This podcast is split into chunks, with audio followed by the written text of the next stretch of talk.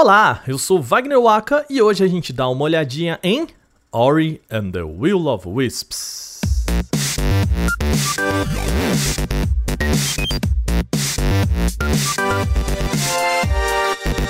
Antes de mais nada, para você que chegou aqui, sim, esse é o novo podcast do Bônus Stage.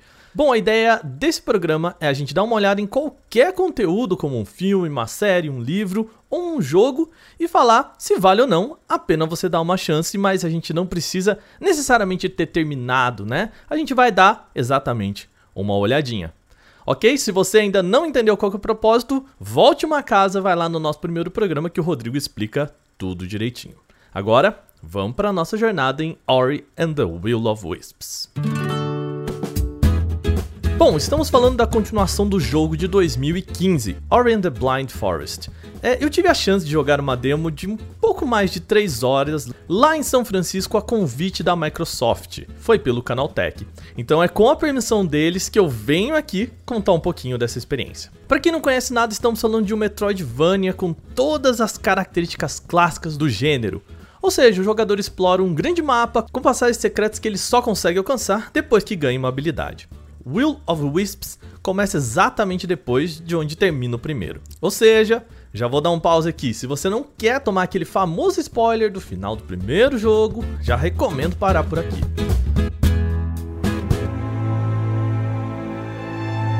Ora e sua turma estão protegendo um novo pássaro, filhote de Kuro, né? O vilão do primeiro jogo. O animalzinho nasceu com uma das asas sem penas, o que lhe faz ter dificuldades em voar. Aqui, assim, no melhor estilo Procurando Nemo, sabe? Que ele não tem um bracinho.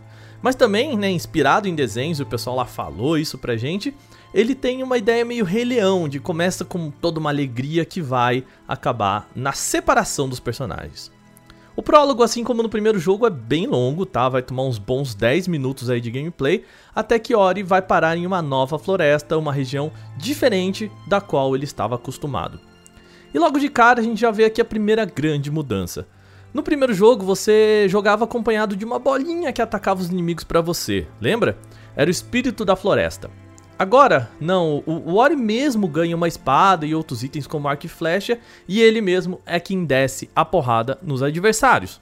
Só isso faz de Ori, assim, um, um, personagem bem mais empoderado, ágil e entrega uma gameplay um tanto mais veloz que no primeiro título. A parte interessante é que os desenvolvedores da Moon Studio olharam para muitos Metroidvanias lançados depois de 2015 e adicionaram mecânicas bem interessantes em Ori and the Will of Wisps. Um deles, né, desses jogos para os quais eles olharam é Hollow Knight. Tem muito do, do joguinho de insetos nessa continuação. Isso começa pelo mapa, que é destravado quando você compra um esboço de um mercador, sabe? Quando você vai lá e compra o tiozinho que faz todo o mapa. Outra característica similar são os fragmentos de Ori que oferecem habilidades passivas que você pode colocar. Por exemplo, você pode escolher quando você encontra uma parede e você pula nela, você não escorrega. Ou você pode ter mais força em troca de ter menos defesa e vice-versa, assim como em Hollow Knight, você pode escolher três dessas habilidades passivas aqui. E aqui eu já vou falar um negócio. Eu conversei com uns dois desenvolvedores do jogo. Um é o Daniel Smith, que é produtor sênior da Xbox Game Studios, e o outro é o Garrett Cooker, que é compositor das músicas. E o Smith me disse que o time antes começou, né, primeiro jogo começou com 20 pessoas e depois foi para 80 pessoas, o que deu para fazer um game ainda maior e assim, já digo, o jogo tá muito grande.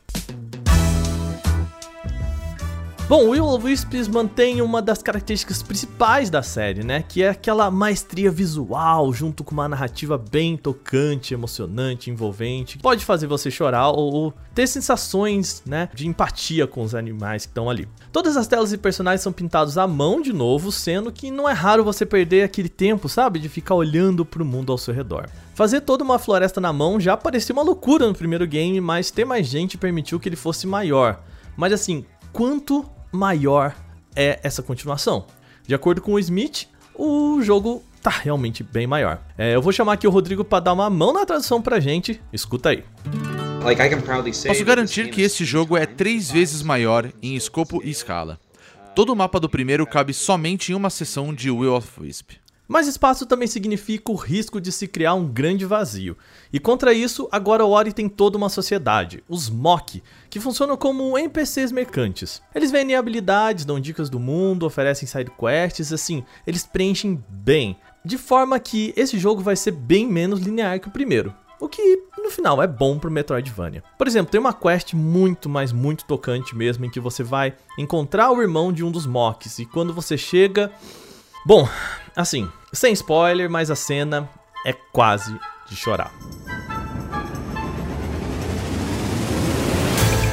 Vamos voltar ao gameplay aqui de Will of Wisps. Ele traz uma mudança muito importante. Lembra que no primeiro você tinha uma habilidade de salvar o jogo em qualquer momento, que você gastava um espírito para isso e, bom, tinha ali um ponto, um checkpoint para você voltar. A mecânica era um dos grandes diferenciais do primeiro Ori e não tá mais aqui. Agora o título se salva sozinho e eu fiz exatamente essa pergunta para o Smith. E aí, Smith, por quê?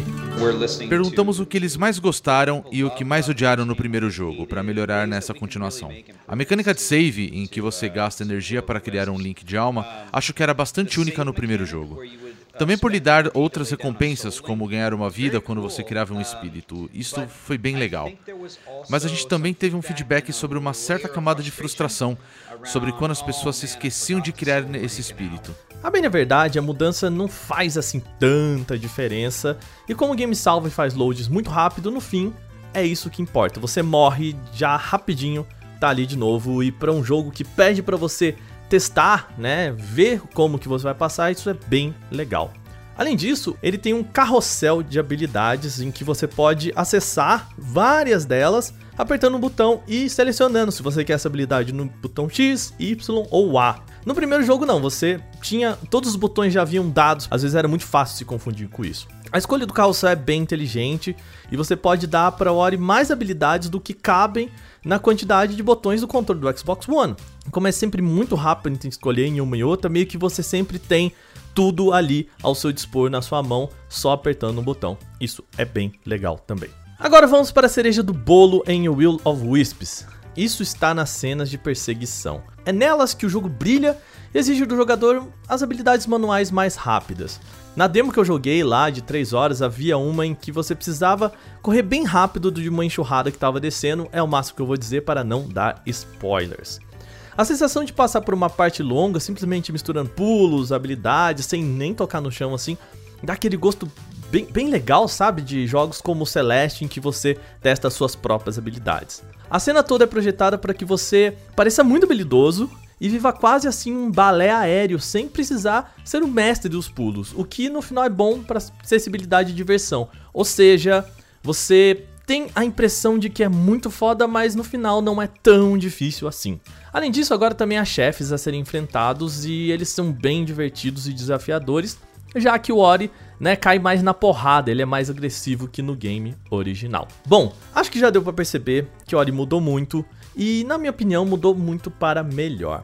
A única ressalva aqui que seria que há muitos inimigos repetidos do primeiro jogo e que pode dar um certo ar de mesmice aos combates. Você já olha para eles meio que entendendo como eles funcionam. Mas no geral a franquia mostra um crescimento importante desde o primeiro lá em 2015 e se Blind Forest já era bom, Will of Wisps tem tudo para ser ainda melhor. Então vamos lembrar, o jogo ainda não foi lançado, tá? Isso aqui é uma antecipação para vocês aqui. O jogo chega ao Xbox One e PC e vai estar tá já no Game Pass em 11 de março. Bom pessoal, é isso, já aproveita e deixa aí nos comentários o que vocês gostariam que virasse uma olhadinha por aqui e a gente fica ligado para fazer acontecer.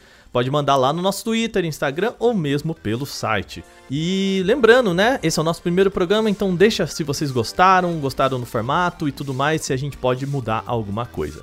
E antes de finalizar, fica o agradecimento ao Canaltech que permitiu trazer esse conteúdo aqui também para o Olhadinha. Aproveito para deixar o convite porque, ó, tem três matérias que eu fiz por lá.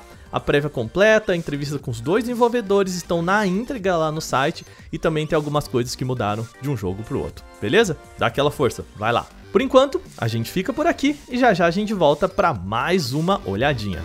Beijo para vocês. Tchau, tchau.